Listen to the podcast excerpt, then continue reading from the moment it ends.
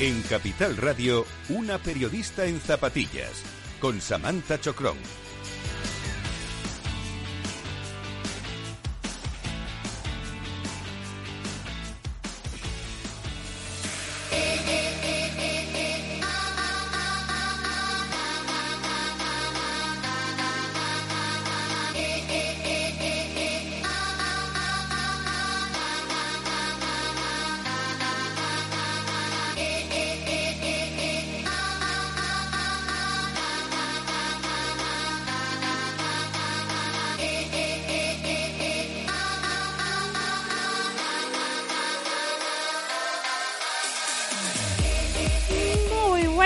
Y bienvenidos a esta segunda edición del programa Una periodista en zapatillas por Capital Radio.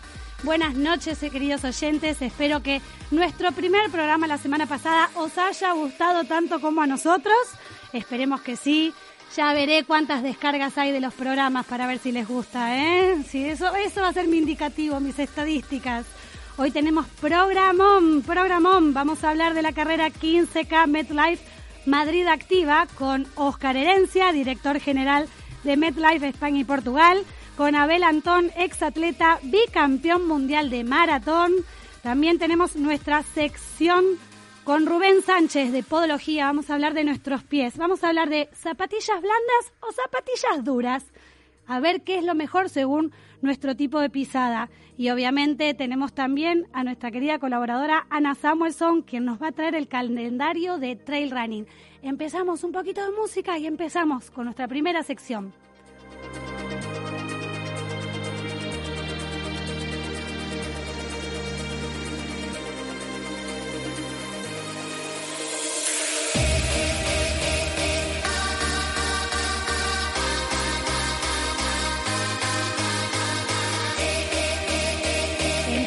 Empezamos, empezamos a tope de power. Me gusta arrancar así, con todo, aunque sea lunes, las 10 y 7 de la noche. Después nos vamos calmando y nos vamos retirando con una buena canción de Coldplay, como me encanta a mí. Pero qué mejor manera de empezar la semana con esta energía y súper bien acompañada con mi querido amigo Oscar Herencia, director general de MetLife España y Portugal. Bienvenido y buenas noches. Buenas noches. ¿Cómo estás?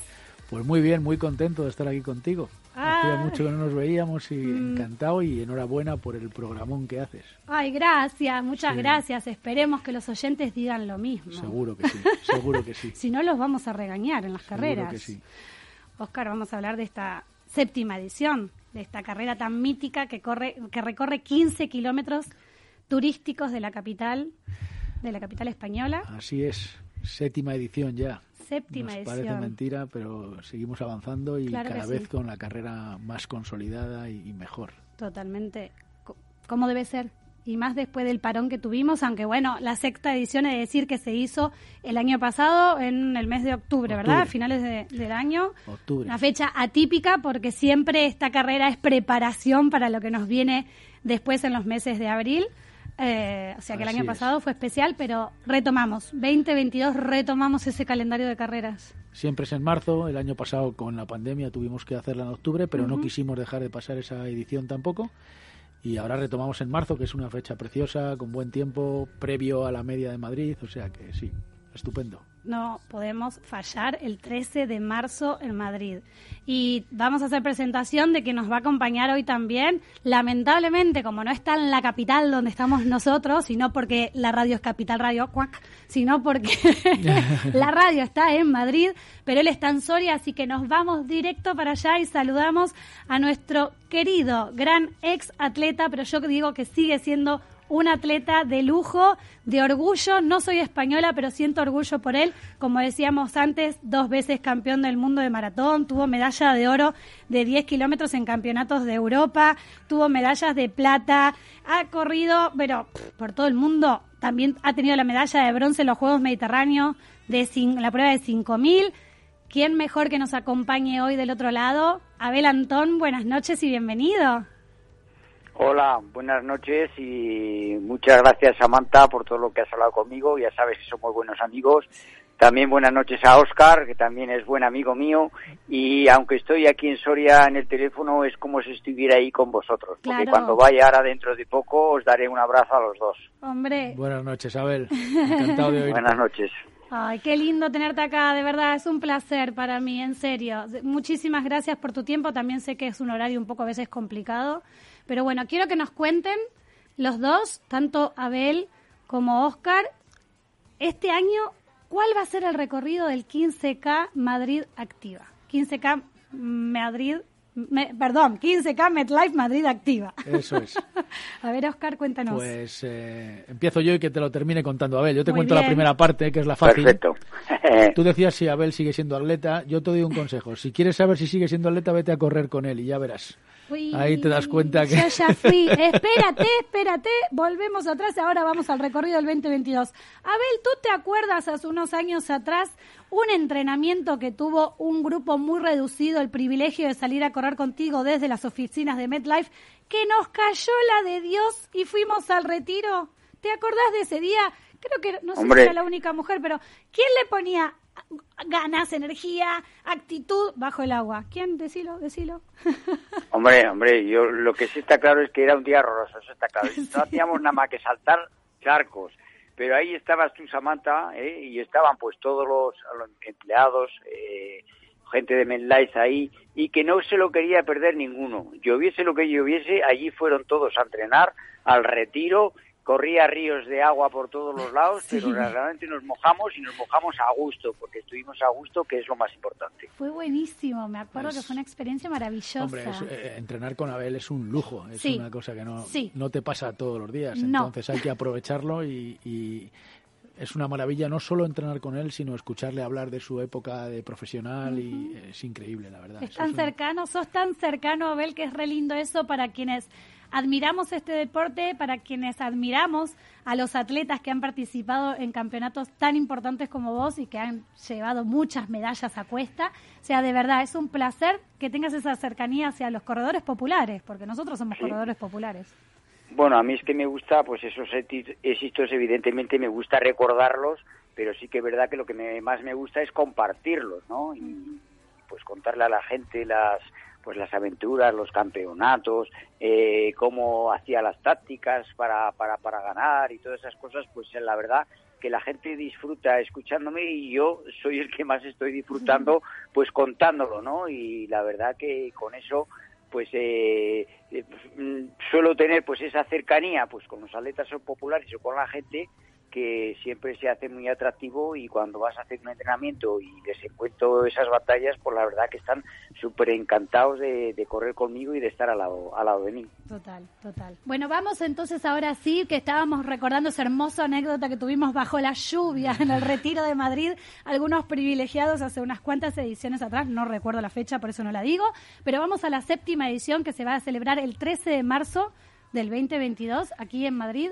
Contanos el recorrido, Oscar. E, ese día de la lluvia, te digo yo que fue en el 2017. Ay, qué memoria. ¿Qué tomas, Memorex? ¿Cómo sabes? fue en el 2017 y fue muy divertido. Yo no me acuerdo nunca de nada. ¿Qué el recorrido, te cuento, pues empezamos como siempre cerca de la Plaza Castilla, arriba. Bajamos toda la castellana cuesta abajo. Sí. Así que el que quiera correr menos de los 15, los primeros son cuesta abajo, son muy facilitos.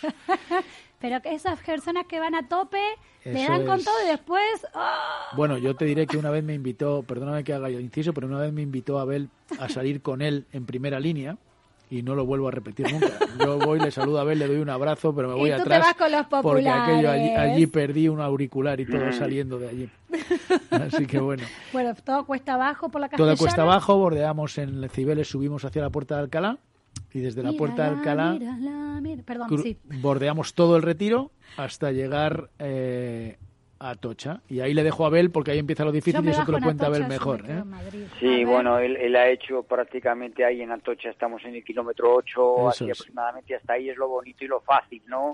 Luego ya viene lo que es Castellana arriba, que es lo complicado, pasamos por Neptuno, otra vez Cibeles, y está antes normalmente en Cibeles pues subíamos hacia hacia lo que es la Puerta del Sol, ¿no? El Palacio Real, pero como eso está en obras, hemos tenido que modificar y ahora subimos hasta hasta lo que es Colón y de Colón ya giramos a la izquierda por la calle Génova Sí. y ya es Subidita. lo último, la subidita esa de la calle Cuesta, Génova es lo más difícil, ¿no? Sí. Porque luego ya quedan unos eh, cuatro kilómetros aproximadamente, que es prácticamente llanear y bajar en tromba por el Parque del Oeste a, a Madrid Río, ¿no? Que eso también es un sitio bonito por lo que es el Parque del Oeste y porque se corre muy rápido y porque se va hacia abajo, ¿no? Y ahí uno pues puede apurar para, para hacer su marca, ¿no? ¿Puedo, puedo- kilómetros. ¿Puedo bajar rodando? Pues casi, Sí, porque sí. hay una bajada, ahí, hay una bajada en el Parque del Oeste que hay que tener sí. cuidado, hay Eh, que frenar una las rodillas. abajo, ¿eh? abajo, Sí, ¿eh? sí, hay que sí, tener sí. mucho cuidado. Pero es verdad lo que dice Abel, desde, desde, la, el- desde que llegas arriba a Génova, a la Sí, Plaza Alonso Martínez, luego ya es llanear y bajar y es, es muy bonita. Es un recorrido también. bonito, la verdad es que sí. Ir recorriendo la ciudad y mirando los edificios, la verdad es que es muy, muy, muy bonito. Ana Samuelson está aquí con nosotros, ella es nuestra colaboradora de la sección Trail. Ana, bienvenida, buenas noches. Buenas noches. Yo Y- tengo que decir que coincidí con Abel, no sé si él se acordará, en una carrera de Navidad de Cercedilla.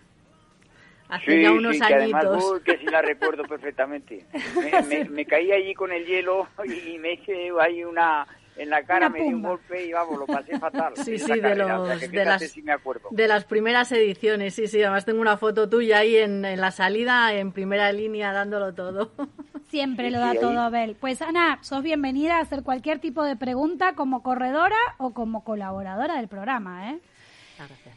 Eh, cuéntanos, Oscar, ¿cómo van las inscripciones? ¿Qué cantidad de inscripciones se pueden tener este año? Porque en- entendemos que todavía siguen las restricciones por eh, la pandemia que no ha acabado Sí. eh, y entendemos que la- hay un cupo limitado de corredores en las carreras. En Bueno, vuestro caso, Llevamos ya más de 3.000 inscripciones, lo cual está muy bien. Estamos a 14 de febrero. Sí, Por queda- cierto, queda Día de los Enamorados. Luego voy a hacer una mención de ello. Eh, estamos a menos de un mes. Queda un mes casi y, y esperamos llegar a 5.000 este año. En el 2019 hicimos 4.000. En el 2020 con la esta la edición esta que hicimos en octubre hubo un poco menos porque todavía había mucho respeto por el COVID, pero esperamos llegar a los 5.000. La hicieron en octubre del 2021. 2021. Vale, vale, vale. Habías dicho 2020. O sea, en el 2021, 2021. octubre, ¿cuántos fueron? No, en el 2020 sí que no se pudo Por hacer, eso, ahí fue no hubo, por eso, por Eh, eso. De hecho, si te acuerdas, en el 2020 la teníamos el 15 de marzo y el, El 14 nos confinaron. Exacto. Sí, sí, lo Así recuerdo. que lo recuerdo. en el 2020, en octubre de 2021 tuvimos menos porque por la pandemia, pero este ahora en el 2022 Hasta esperamos 5.000. llegar a los 5.000. Hombre, vamos bien, si ya Muy tenemos 3.000. Yo digo, vamos, como si fuera mi carrera, pero es tuya, la un siento poco es mía, la es siento un mía. poco, un poco. De hecho, eh, estábamos echando cuentas, ya hasta ahora han corrido 17.000 personas la carrera, así que con esos 5.000 vamos a pasar de los 20.000 O sea la verdad que es un orgullo. Cada corredor que ha hecho esa carrera la puede sentir una partecita suya. Sin duda. Yo no la hice, ¿vale? Pero he trabajado muchos años Mucho. en ella, haciendo radio en directo. Entonces, Mucho, para mí mucho, también es una partecita mía. Mucho, ¿Me lo permitís? Claro. Bueno, te consideramos amiga y parte de la carrera, Claro que sí. Samantha, o sea que Ay, eso, Claro que eso sí. tenlo clarísimo y bueno, y sí que es verdad que bueno, la- un poco la pandemia nos ha fastidiado un poquito, pero sí que la última vez que se iba a celebrar, que a la semana teníamos 4.700 personas, o sea, ya a puntito. O sea que yo creo que este año vamos a tener los 5.000 otra vez porque ya la gente pues está ya quitándose el miedo, el miedo y con ganas de volver De a correr y competir. sí. Por- claro, porque es una carrera que es que le gusta mucho a, a los aficionados. Es cierto, es cierto. De hecho, te diré que yo en mi, en mi Twitter personal, mucha gente al principio del año me preguntaba, estaban haciendo el calendario de carreras, Hmm. ¿cuándo va a ser la MedLife? o O sea, que eso ya, la, tiene, estaba- la gente lo tiene en la cabeza. ¿Eh? Está muy bien. Así es. Es una Así carrera es. que tiene que estar en el calendario de las personas, no solo las que viven en Madrid, sino de toda España. A ver, voy a contar algo porque a mí me gustan todas las carreras, es decir que a mí me gusta fomentar también la actividad física en general, haciendo hincapié en la mujer porque nos cuesta un poquito más, porque nos dejamos un poquito más de lado, y también todo lo que tenga ese fin solidario a mí me mueve, me mueve, me mueve mucho. Y vosotros tenéis un fin solidario con la Fundación Educación Activa.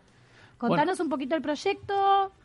Esa es la razón real de la carrera, si quieres que te diga la verdad. Además de que nos gusta el deporte, de que nos gusta fomentar el bienestar, nos gusta fomentar eh, el- que la gente se cuide y que eh, haga una vida saludable, pero el fin real de la carrera es ese fin solidario con la que Fundación, nos gusta con la Fundación Educación Activa.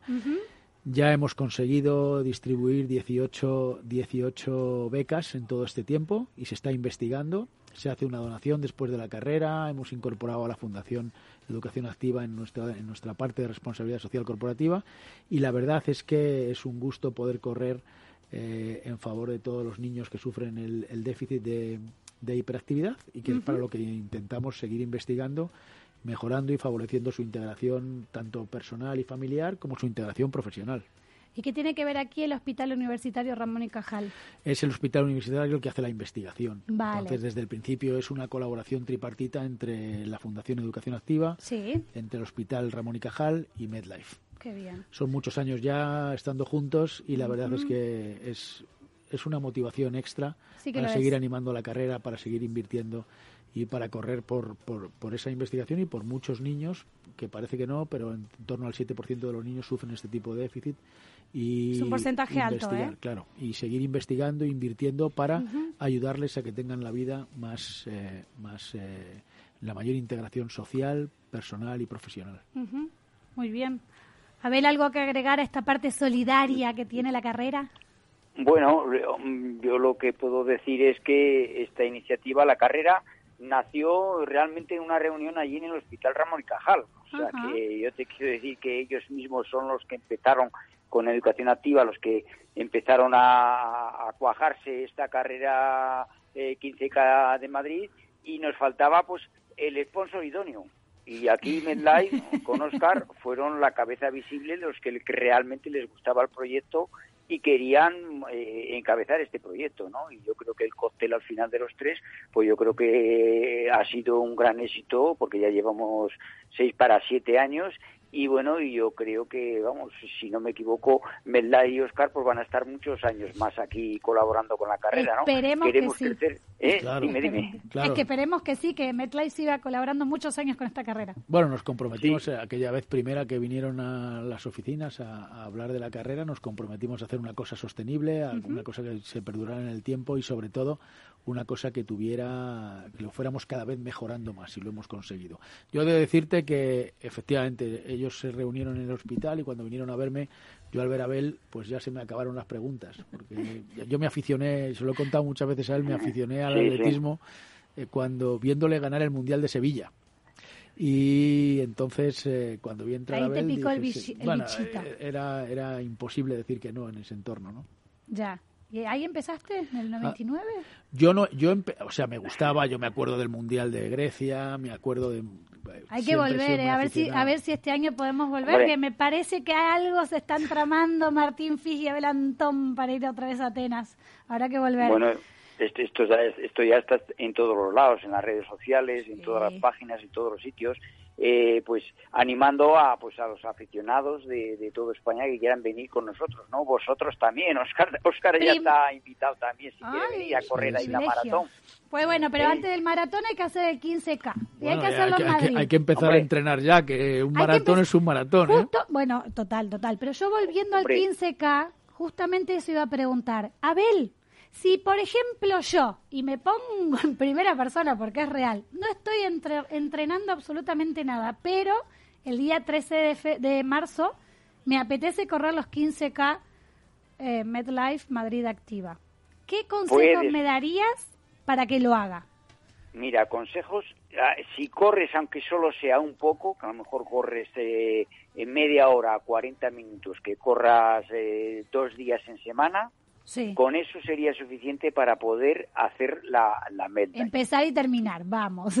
empezar y terminar. y que es verdad que lo único que tienes que hacer es tomártelo con mucha calma, con tranquilidad, sales despacito, tranquilamente, disfrutas del ambiente, de todo, de la ciudad y llegas con calma. Te va a costar a lo mejor un poco porque no estás acostumbrada a correr tantos kilómetros, pero como es tan agradable correr con la gente, con todo el mundo y luego la carrera que es muy favorable, pues seguro que vas te lo vas a pasar bien y vas a disfrutar.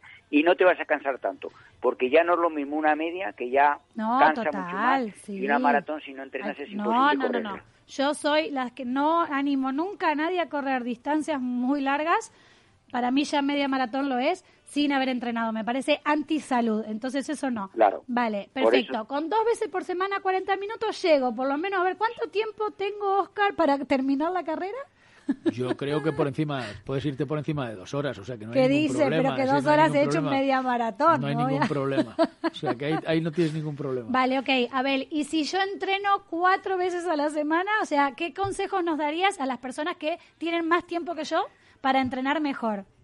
Hombre, pues con cuatro, con cuatro horas a la semana está claro que no hay ningún problema para terminar eh, la 15K de Madrid, una media maratón, pero vamos, para lo que es la MedLife eh, se va sobrado con, esa distancia, ¿no? Porque simplemente con hacer tres días eh, sobre 40 minutos y el domingo vamos a decir que, que quiero hacer un poquito más, una hora, una hora y diez para tener el fondo, sería más que suficiente para mm, terminar la carrera en buenas condiciones y mejor, claro, que mejor cuatro días de entrenamiento que dos, eso está claro.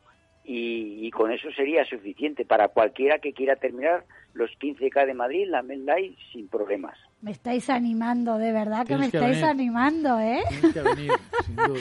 Yo, dime, Sí, Ana. yo lo que quería decir era eso, que lo que has preguntado tú, ¿no? Yo creo que es importante siempre los tiempos de corte porque la, muchas veces las, las mujeres en particular es como que nos da bastante miedo, ¿no? Yo creo que es algo general, muchas mujeres entrenan, pero parece ser que luego a la hora de apuntarse a, a las competiciones eh, Nos nos, cuesta, cuesta. mucho más, ¿no? Entonces siempre creo que los tiempos de corte es importante para que si tú entrenas un poquito, como decía Abel, seguro que vas a entrar en tiempos, pero da la sensación de que si tienes un tiempo de corte largo, es como que te animas más, ¿no? Entonces eh, está No, muy y, bien. Y aparte eso está bien que lo hagamos flexible.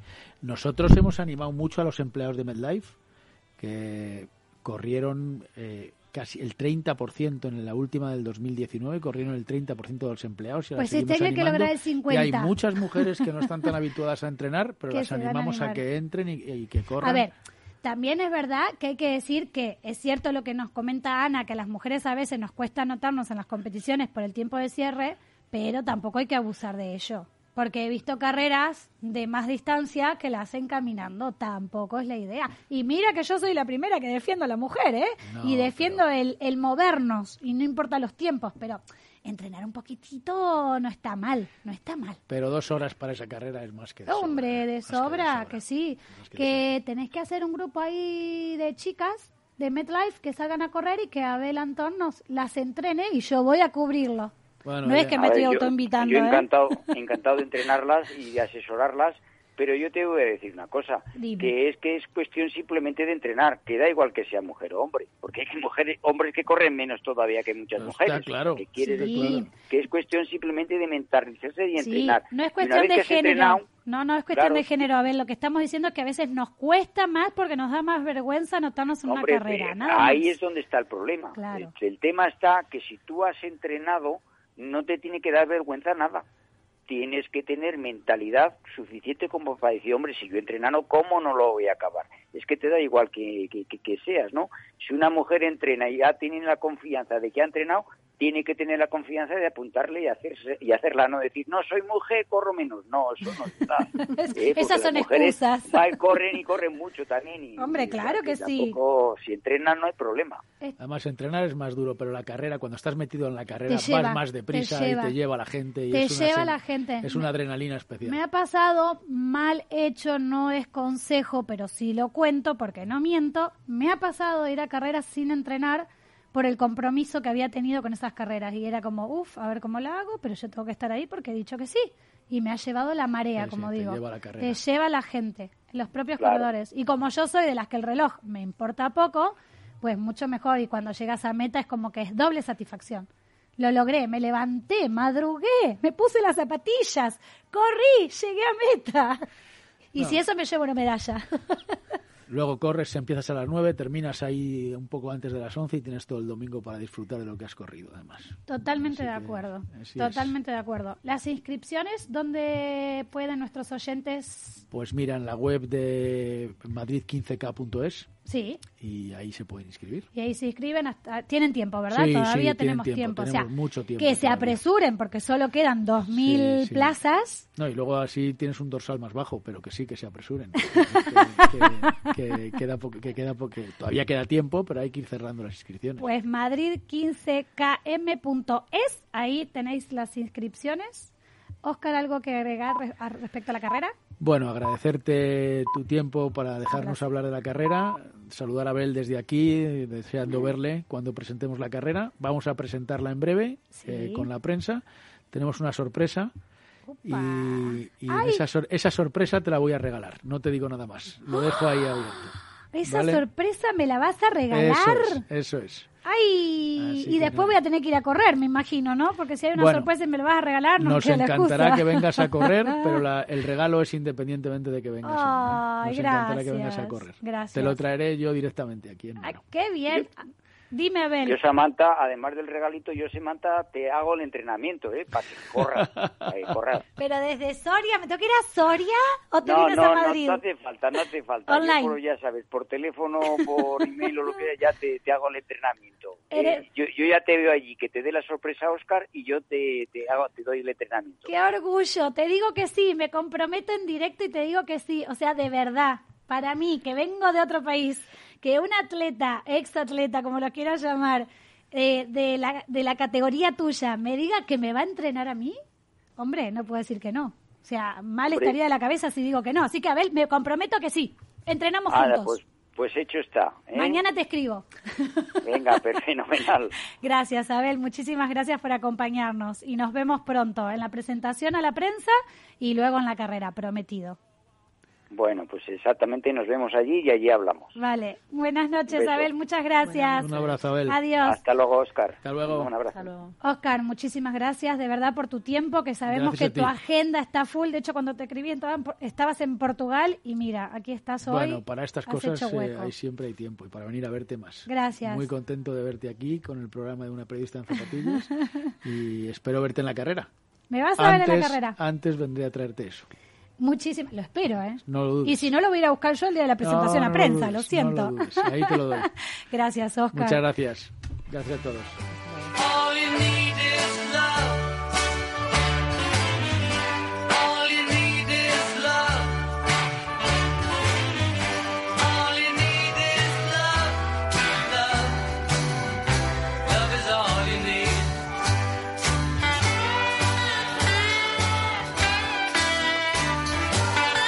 Pedido que me pongan esta canción porque no podía dejar de mencionar que hoy es el Día de los Enamorados y puedes estar enamorado de tu pareja, de tu mejor amiga, de tu mejor amigo, de tus padres, de tu mascota, de tus amigos en general, de la vida. Así que feliz Día de los Enamorados, feliz San Valentín para todos.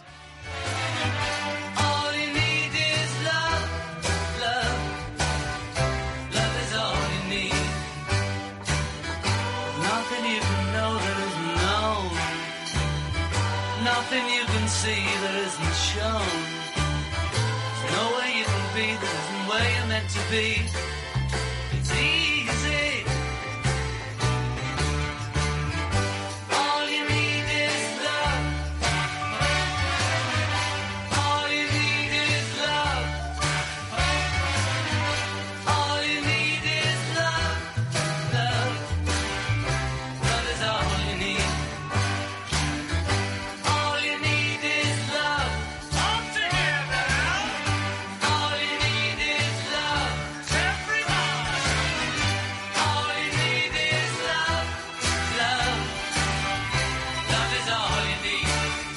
Periodista en zapatillas con Samantha Chocrom.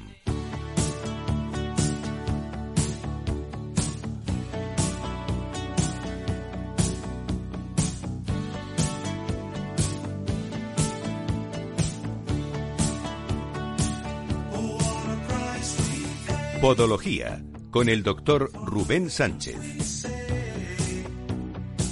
Seguimos, seguimos, seguimos. Estamos bajando un poco ese nivel de adrenalina con el que hemos empezado, pero por el horario. Por el horario nada más. Y ahora vamos a hablar de algo muy importante para todos los corredores y todos los que hacemos deporte en realidad. Es súper importante. hablar de nuestros pies y el cuidado de nuestros pies. ¿Y quién mejor, como decía nuestro indicativo, que el doctor Rubén Sánchez? ¿Qué tal? Buenos, buenas noches, Rubén. Buenas noches ya, sí, sí, buenas noches. ¿Cómo estás? Yo ya voy perdida, ¿eh? No sé qué bien, bien, momento ya finalizando estamos. el día de una manera excepcional con vosotros. Qué guay, muchísimas gracias. Rubén Sánchez es el director de Pododinámica, la clínica que cuida tus pies. Y hoy hemos decidido hablar de zapatillas duras o zapatillas blandas. ¿Qué es lo mejor? Zapatillas, así en general. Ahora entraremos en detalle con preguntas. Pero ¿qué es mejor? ¿Zapatillas duras o zapatillas blandas? Pues eh, este tema me gusta mucho y lo hemos elegido, Samantha, porque lo fácil es poder pensar que es mejor zapatillas blandas, pero eh, mi frase, digamos, resumen sería, depende de la pisada que tenga cada corredor. Exacto, exacto, es así. Porque va a depender si sos pronador, supinador o neutro, ¿verdad? Y además va a depender de si eres un corredor muy pesado, o eres un corredor muy ligero, o eres un corredor muy rápido, o eres un corredor muy lento, o eres un corredor de montaña, o un corredor de calle, o un corredor de pista. Entonces, por eso eh, elegí este tema, porque, porque no es tan sencillo como ir a la tienda y pedir, eh, dame la zapatilla más blandita y más amortiguada, porque incluso eso puede ser contraproducente. Claro, claro. ¿Y cómo afecta entonces esa rigidez o dureza o la flexibilidad de una zapatilla en nuestros pies? Claro, efectivamente. Eh, las zapatillas que son extremadamente flexibles eh, son aquellas que seguramente son muy, muy blandas y muy amortiguadas. Mm, Y ese tipo de zapatilla para una persona, por ejemplo, eh, que sea eh, muy pesada, y hablo de, de 70 kilos hacia arriba, Mm. eh, va a ofrecer una deformidad demasiado fuerte en una zapatilla demasiado blanda y al final lo que va a ser, o lo que va a suceder, es que el pie pueda con la estructura de la zapatilla. Y que un pie pueda con la zapatilla eh, va a hacer que ese pie eh, absorba todo el impacto contra el suelo en vez de la zapatilla que es para lo que en definitiva está diseñada, para que nos ahorre energía, para que nos ahorre impacto y por tanto para que nos ahorre trabajo a, a nuestras articulaciones, tendones, músculos y ligamentos. Y las los corredores que, que suelen utilizar plantillas especiales que ya se han hecho en pododinámica contigo, ¿deben utilizar Bien. algún modelo especial? O sea, blando, duro, o es como decimos todo el tiempo, depende el peso, el tipo de terreno, los kilómetros No. que haga. Sí, normalmente eh, el paciente que lleva plantillas a medida eh, se supone que ya le estamos controlando eh, la biomecánica de su pisada y por tanto eh, la zapatilla ya no importaría tanto que fuera blanda, puesto que la estructura y la arquitectura del pie ya va a estar sostenida con la plantilla. Entonces, digamos que este término de zapatilla blanda o dura ya no estaría tan importante y nos iríamos a otra variable que es que la, la- que la plantilla se acople bien en la zapatilla, porque no todas las zapatillas tienen una horma, eh, digamos, amplia para poder admitir una plantilla a medida. Entonces ya ahí entraríamos en el terreno de la que mejor te siente, por así decirlo, ¿no? Espera que Ana tiene el micrófono apagada. Ana Samuelson, nuestra colaboradora de Trail, te va a hacer una pregunta. Venga. Sí, te quería preguntar, perdona. Y en el caso que, que corramos eh, por el monte. eh, Hombre, claro, lo iba a llevar a su terreno, era lógico. Claro. Sí, sí, sí, muy bien. A su Ana. terreno. nunca mejor dicho. eh, sí, la pregunta es, porque claro, al final muchas veces eh, utilizamos una misma zapatilla, porque, bueno, pues no vamos a comprarnos 25 zapatillas distintas, pero lo- lo que tú dices, ¿no? Eh, ¿Iría más indicado al tipo de pisada que realmente a lo mejor al terreno o en qué, o sea, a la hora de elegir una zapatilla, sí. ¿cuál sería un poco tu, tu recomendación para, para alguien que, que hace montaña, quizás no zonas muy técnicas, algo que sea Claro, más, digamos, más general? De- desde luego en montaña eh, la variabilidad de mi respuesta se multiplica, porque ya dependiendo de si es montaña muy técnica o si es sendero o si es pista, Eh, tú bien sabes que por ejemplo no es lo mismo correr en la Pedriza o en la Cabrera que correr en Fuenfría, Sí, claro. porque el terreno es completamente diferente, ¿no? Pero bueno, hablando un poco en terminología general, digamos que para la montaña eh, se, se ha de tender hacia lo duro, porque la montaña ya de por sí es dura y si cogemos una zapatilla extremadamente amortiguada y extremadamente blanda, eh, lo que hablaba anteriormente del gasto de energía y del trabajo de nuestras articulaciones, pues se va a multiplicar. Es decir, lo que nosotros buscamos con la zapatilla es aislar lo más posible el pie del terreno para que el trabajo lo haga la zapatilla y no nuestro pie. Y de esta manera nos ahorremos cansancio y fatiga y, y, por supuesto, lesiones pero luego ya, como digo, entraríamos en, en- en el terreno del terreno, nunca mejor dicho. Eh, porque para un terreno muy técnico y muy duro, la zapatilla blanda, evidentemente, nos va, a, nos va a aportar nada más que un extra de inestabilidad. Y un extra de eh, mayor fatiga, mayor cansancio muscular, mayor riesgo de lesiones. Claro, y luego imagino que dependerá también bastante del tipo de pisada. Es decir, imagino que gente que se mueve bien en las zonas técnicas no necesita la Claro. misma zapatilla que alguien pues que no sea Exacto. muy- Exacto. Eh, atendiendo al tipo de pisada eh, y haciendo así un pequeño esquema muy, muy básico de pisada neutra, supinadora y pronadora, podemos decir que las pisadas pronadoras y supinadoras son más inestables que las pisadas neutras. Por tanto, las pisadas inestables eh, tienen que huir de, de elegir zapatillas blandas, porque las- lo, blando eh, inestabiliza. Y esto además que estoy comentando eh, está demostrado científicamente. Hemos hecho estudios eh, electromiográficos controlando la, la cantidad o, la actividad, mejor dicho, la actividad muscular de los gemelos y el sóleo con diferentes tipos de zapatillas y con diferentes tipos de plantillas y ha quedado demostrado en, en diversos estudios, como digo, que, que todo lo blando provoca mayor trabajo muscular. Y un trabajo muscular eh, acumulado durante X kilómetros, pues al final produce fatiga y la fatiga es la antesala de la lesión. Entonces, en términos generales, podemos decir que lo blando hay que elegirlo con mucha cautela porque a no todo el mundo le viene bien una zapatilla blanda. O sea que si algún corredor no se ha hecho un estudio de la pisada ni ha visto qué tipo, o sea, o reformulo la pregunta, perdona, si Sí, un corredor no no sabe qué tipo, si es pronador, supinador o neutro, no se, no le recomendamos que busque una zapatilla blanda por si acaso. Lógicamente nuestra recomendación siempre va a ser que se haga un estudio de la pisada. Exacto, total. Pero- El resumen que has hecho es perfecto. Si, si no tiene estudio, de entrada que se las compre las zapatillas duras. Mira. Si no tiene estudio. Mira, yo te juro, Rubén, que lo he hecho al revés. Y sin saberlo, ¿eh? No, no, en serio, muy, eh, como muchos corredores, al final, cuando empezás en este Claro. deporte y no conoces Sí, que hay tantas eh, cosas por ver y tanto que aprender, no solo de, de- de la ropa técnica, sino también Sí, de la sí. cuestión de las pisadas y nuestros pies, yo lo primero Claro. que he comprado ha sido blando. Claro, pero ¿sabes por qué? Porque nosotros eh, asimilamos un... No, y mira, eh, asimilamos un... ¿Qué es lo más blando? Pues un so- ¿Qué es lo más cómodo? Un sofá blandito. ¿Qué es lo más cómodo? Una zapatilla blandita. ¿Qué es lo más cómodo? Pues algodón, que es blandito. Pero claro, estamos en, eh, pensando en términos de descanso, Claro. no en términos de ejercicio. Claro. En términos de ejercicio, eh, ¿dónde, voto, ¿dónde cojo yo más altura? ¿Si salto sobre un suelo duro o si salto sobre un suelo blando? Pues si salto sobre un suelo blando, cojo menos altura cuando salto, ¿verdad? Hmm. Pues esto es lo mismo aplicado a correr. Cuando yo corro sobre terreno demasiado blando o sobre una zapatilla excesivamente blanda, lo que hago es hundirme más en el terreno. Por tanto, para poder levantarme de ese terreno y para poder ganar el siguiente paso que tengo que dar, tengo que gastar más energía muscular. Increíble explicado. O sea que mm, da igual en este caso si uno no sabe el tipo de pisada que tiene, da igual el peso, el terreno que corras y los kilómetros que corras, o sea, no elijas una zapatilla blanda. De entrada, no. De entrada, siempre zapatilla hablando de dura entrada. y luego ya si quieres perfeccionar o si quieres eh, buscar algo más, pues hazte un estudio de la pisada, ya te, se te recomienda en función del tipo de pie que tengas, en función del tipo de, de carrera que hagas. Ah, y otra cosa se nos ha olvidado comentar, que también es muy importante, más que en, en el trail, pues en, car- en carreras populares de calle, el ritmo. No es lo mismo correr a un ritmo trotón de 5.30 Claro. o 5.40 Claro. que ir que no pisas ni el asfalto a 4.15 o a 4.30. El ritmo también influye en el tipo de zapatilla. Una zapatilla muy blanda eh, no es reactiva, no es viscoelástica. Una zapatilla blanda solamente amortigua. Entonces, una zapatilla blanda para ritmos muy altos, como tienes que, como te hundes mucho sobre ella, gastas mucha energía y por tanto mucho tiempo en recuperar. Entonces no tienes reactividad y pierdes velocidad y pierdes ritmo y pierdes fuerza y, como digo antes, la antesala de la lesión. Claro, ritmo alto me hablas de ritmos de mucho tiempo, o sea, de correr... eh, ¿a qué- No, ritmo alto me refiero a ir muy rápido en carrera, a ir por debajo de 4.30. Vale, ok, vale, vale, lo había entendido al revés, ok. Y luego, por ejemplo, y- uy, perdona, Mm. per- perdona. No, no, no, sí, sí, dime, dime.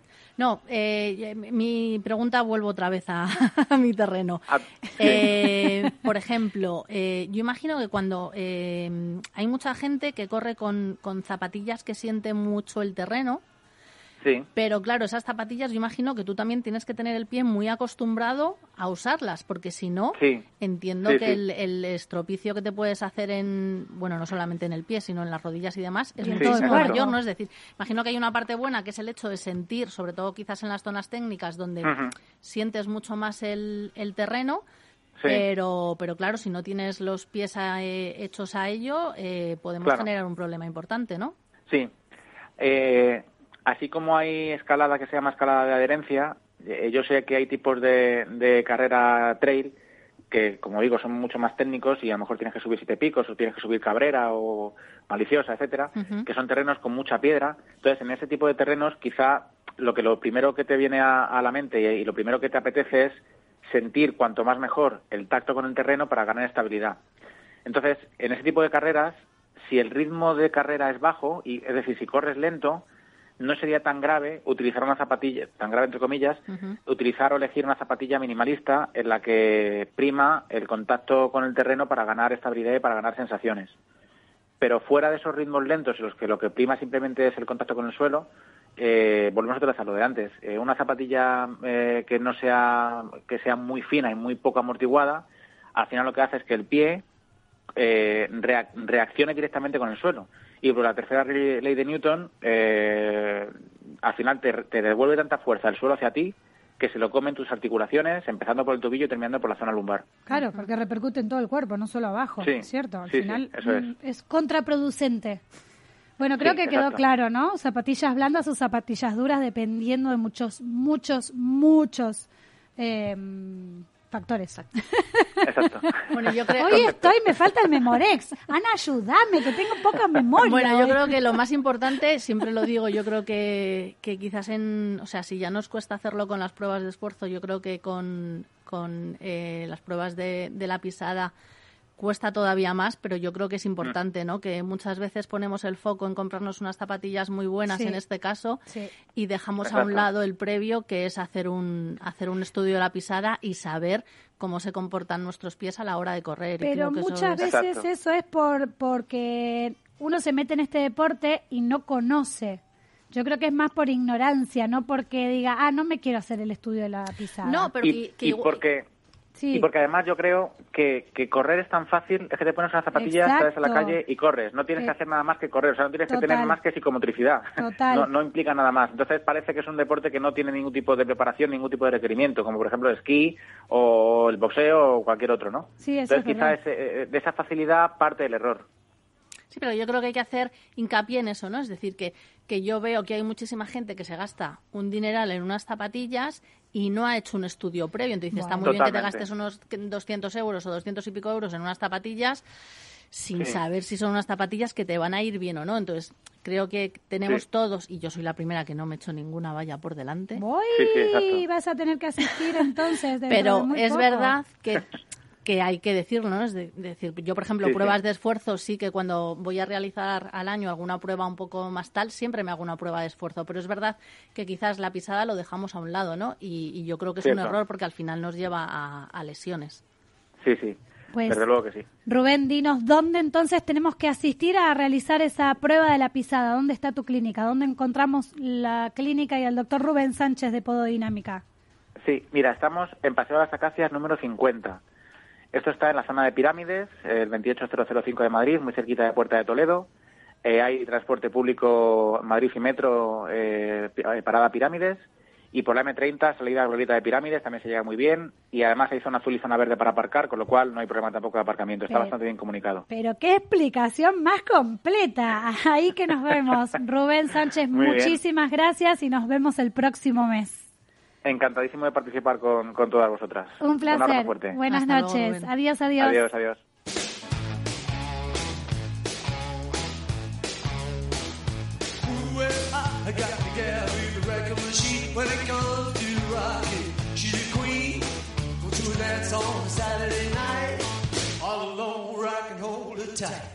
Trail Running Mujer con Ana Samuelson.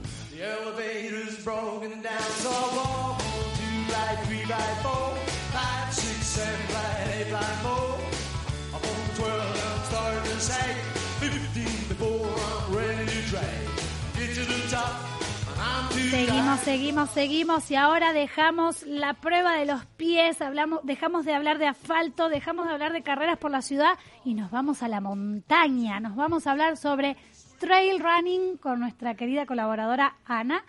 Bienvenida Ana otra vez, ya estás de acá desde el principio, pero no importa, yo te saludo otra vez. Muy buenas noches, Samantha.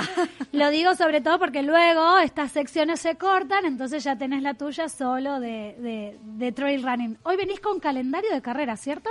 Sí, os hemos traído A ver, a ver. alguna carrerita, eh, alguna que se va a realizar próximamente Sí. y luego sobre todo también algunas que abren inscripciones, Sí. porque hay algunas carreras, ya sabéis, que los dorsales vuelan rapidito y bueno, pues os hemos traído un par de cositas para que sepáis. De todas maneras, os iremos trayendo más o menos una vez al mes o así. Sí. Os iremos trayendo un poquito de información de, de calendario de carreras y Claro, demás. porque no solo va a ser calendario tu sección, sino también entrevistas, ¿cierto? Sí, Por sí, eso la idea vamos a hacer. Ana va a estar acompañándonos todos los lunes y una vez al mes ella vendrá con el calendario y el resto serán entrevistas para conocer más a los atletas, hombres y mujeres del mundo de la montaña. A ver, ¿con qué carrera empezamos? Pues a ver, eh, mañana por ejemplo abre inscripciones el Maratón Alpino Madrileño. Es una de las carreras más antiguas y durante mucho tiempo en su logotipo era el maratón más duro. Ah, sí. Eh, sí, sí. eh, ¿Y lo porque, es? bueno, sube a Peñalara, hacia Cresta de Claveles. Entonces, bueno, la verdad es que es una carrera muy bonita aquí en Madrid. Eh, los dorsales suelen volar rápido. Ah, sí. Sí. ¿Y cuándo es la carrera? La carrera... O sea, si mañana abren las inscripciones. Es el primer fin de semana de junio, te lo digo ahora mismo, que me acabas de pillar. 12, 12 de junio del 2022. Qué Eso es. mala que soy, te estoy poniendo a prueba. Yo tengo un ordenador enfrente. hay que Muy bien, muy bien. o sea que mañana, 15 de febrero, se abren las inscripciones para junio. Eso es. Y probablemente, mm, vamos, no quiero decir que en el día, pero probablemente no lleguen a la semana ni muchísimo menos, porque no son muchas, corremos ¿Cuántas? por un... Más o menos. Corremos por un parque nacional, con Ah, lo cual está, hay entre efectivamente hay limitaciones del parque y además hay limitaciones por por el COVID, con lo cual al final los, los dorsales son muy poquitos. Pero la carrera se corre el domingo, pero Sí. el sábado se corre el cross del telégrafo. Sí. Y es una carrera más sencillita, Sí. eh, muy divertida. Subes, sales de Cercedilla, subes al puerto de Navacerrada y vuelves a bajar. Y eh, bueno, pues es eh, para quien no quiera correr y no pueda correr el maratón alpino madrileño, porque es un maratón muy duro y hay que estar bien preparado. Ahí no se puede ir sin entrenar como hablamos antes con las 15K. ¿me Yo no lo recomiendo, ¿no? Conozco alguno que lo ha hecho con un entrenamiento justito y, Y ha sufrido. y sufrió, sufrió, Vale. porque es, es bastante dura. Pues pero el, no me apunto. El cross del telégrafo puede ser, puede ser una buena opción. También hay que ir entrenadito porque, porque es duro al final. Pero, pero bueno, son carreras aquí en Madrid y son muy buenas, son Y- muy buenas y, opciones. Por ejemplo, esto es una pregunta de ignorante total. ¿Me puedo anotar en el cross alpino del telégrafo del 11 de junio, en el maratón alpino madrileño el 12 de junio y mi cuerpo lo resiste? Sí, claro, hay gente que también depende un poco lo que O hablábamos sea, tenés que ser atleta. Bueno, depende también de los ritmos. Lo que pasa es que a mí el maratón me parece bastante duro como para meterte el cross el, el, el- el sábado, pero estoy Pues segura. nada, tú te vas al maratón y yo me voy al no, cross. no, no. Bueno, nos vemos en el cross. en esa no me engaña. es Ufa, que la conozco bien. Ufa, che. En esa no la conozco, pero bueno, vamos a ir viendo carreritas que están que están ahora en marcha Sí. y que hay dorsales todavía y que podemos podemos correr. Eh, corriendo aquí en Madrid, Sí. eh, tenemos la Dragon Trail que es el 27 de febrero. ¿Dragon qué? Perdón. Dragon Trail Tra- Ah, qué bien. que se corre en Uceda, en Guadalajara, muy cerquita. Sí. Y ahí tenemos varias distancias. Hay carreras infantiles de un kilómetro y medio. Me gustan esas porque al final incitan a que la familia entera eh, participe en una carrera y sobre todo quienes queremos empezar en el trail y tienes niños o tu pareja tiene niños pueden ir perfectamente y compartir un deporte. en Esa es un poco, un poco la idea, ¿no? Es decir, traer carreras para gente que quiera Sí. ir a de huello y quiera hacer un tiempo y vaya puramente a, a por ello. Y, y otra opción que yo creo que es en la que estamos muchas, que es a pasar el día, a Muchos, por disfrutarlo. favor, hablemos inclusivo, muchos. A mí me cuesta, ya sabes, pero Bueno, bueno, ya te tengo no. a ti a mi vera para que me corrija. Sí, porque yo ya dije que sí, es cierto que yo le hago guiño, doble guiño a la mujer, pero yo no discrimino, porque, a ver, a mí me encanta ir a correr con hombres. Sí, sí, a mí Mi también. pareja, mis amigos, a mí me gusta ir a correr en grupo mixto. Pero Entonces- luego te voy a dar una carrerita en la cual los chicos no pueden ir. Uy, bueno, vale. Hombre, yo soy speaker. Bueno, pueden venir, no pueden venir a animarnos, pueden venir a animarnos, que, no está nada mal, ¿eh? Que no está nada mal. Eso también se agradece. Continúa, entonces. Pues en la Dragon Trail tenemos la infantil y luego tenemos carreras de 7 kilómetros, de 14, que también se puede hacer Mm. como marcha nórdica, y de 25 kilómetros. Me gusta la de 7. Para empezar, para empezar. para Y aparte no es una carrera muy técnica, con lo cual, bueno, es una buena opción para pasar un día en el En campito y, y correr y disfrutarla. Y, y luego ya fuera de, fuera de Madrid, por ejemplo, ese mismo fin de semana tenemos una carrera para la nieve, para correr en nieve, una Uy. carrera de snow running. Sí. que se corre en Béjar, en Salamanca. Entonces, eh, hay carreras de 6 y 12 kilómetros. Sí. Es el mismo recorrido, pero con dos vueltas. Sí. Y se corre en una pista de, en una pista de esquí. Y son carreras muy divertidas. Y lo único que sí que es verdad que hay que llevar un material especial porque no nos valen cualquier zapatilla. Normal, hay que correr, nieve. hay que correr con zapatillas de clavos o con crampones. Puedes llevar la zapatilla con la que corras habitualmente de trail y comprarte unos crampones específicos para, para zapatillas. Hablando de snow running, snow running, perdón, hay que mencionar el triunfo de Virginia Pérez este fin de semana. Hace dos semanitas. Hace- ¿Ya? Sí, sí, ah, sí. claro, hablamos este fin de... de verdad, denme en un Memorex, por favor, lo pido. ¿Qué me está pasando? Sí, es sí. el Día de los Enamorados, es eso. Me, estoy en las nubes, estoy en las nubes. Sí, lo de Virginia ha sido... Es, eh, La primera campeona del mundo de snow running de la historia en la, mole- en la modalidad de carrera en línea. Y ha sido... Sí, lo que pasa es que eran, eran tres modalidades Sí. y Virginia consiguió medalla en, en las tres modalidades. Eh, no recuerdo ahora mismo, pero oro, plata y bronce.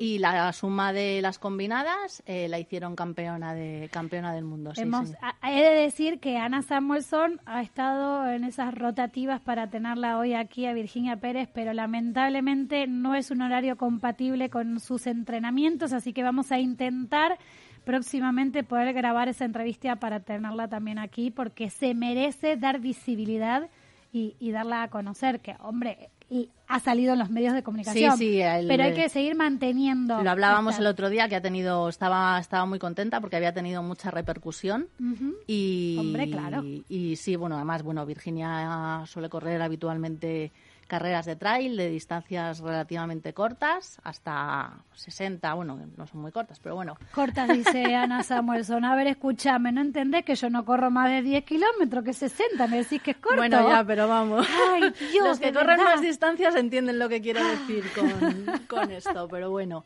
pero sí sí estaba además estaba sorprendida por la por la repercusión que había Bueno. tenido en los medios y eso es muy buena noticia Estará también Virginia Pérez en una periodista en zapatillas, una entrevista que hará Ana Samuelson. Continuemos con el calendario. Vamos, que nos quedan dos minutitos. Pues con dos minutitos, que no me queda mucho más, eh, hay que decir que ya están abiertas las inscripciones para el Trail de la Mujer, sí, que se realiza en Las Rozas, sí, con nueve kilómetros. sí. Uy, no sé, creo que hay alguien que quiere decir algo más. No. A ver, yo creo que nuestros seguidores lo saben, por lo menos quienes me siguen en las redes sociales saben que una periodista en zapatillas empezó con esa primera edición del Trail de la Mujer aquí en Las Rosas. Ahí estaba yo corriendo. Ahí estabas tú corriendo y yo detrás del micrófono. El primer año dije que sí y les dije al acabar que el año que viene no me vais a pillar el micrófono, que me voy a ir a correr. Y el segundo año donde estuve, detrás del micrófono. Y el tercer año donde voy a estar, detrás del micrófono. Es lo que toca, ya corro yo por ti, no te preocupes. Hombre, tiene que haber representación del programa en esa carrera. Ya vendrá también Yolanda Vázquez, una de las organizadoras de, de la carrera, directora de Sport Life, directora también de la carrera De la de mujer. mujer de asfalto. Estará aquí en, en el programa contándonos detalles, pero bueno, ya se abrieron las inscripciones. Eso es, ya están, ya están abiertas y bueno, es lo que comentaba, ¿no? Lo mejor es no dejarlo para, para última hora porque además es una carrera muy facilita. Para empezar, eso es, vale la pena. Para quien no haya corrido nunca en trail, es un trail muy sencillito, evidentemente no hay zonas técnicas, tiene Sí. muchas subiditas y bajadas y, y realmente es una carrera muy recomendable para todas las que quieran Pues empezar. ahí vamos las mujeres a iniciarnos, los hombres nos van a ir a animar y yo estaré del otro lado del micrófono también dándose pistoletazo de salida. Ana, muchas gracias por todo este calendario que nos has traído. Te veo la semana que viene Muchas gracias a ti, nos vemos con, la próxima con semana. más contenidos. Néstor Betancor, gracias por haber estado del otro lado del cristal, quien hace maravillas para que este programa salga al aire. A todos ustedes les digo muchísimas gracias por habernos acompañado en esta segunda edición de Una Periodista en Zapatillas por Capital Radio. Nos vemos la próxima semana. Adiós. Chau, chau, chau, chau.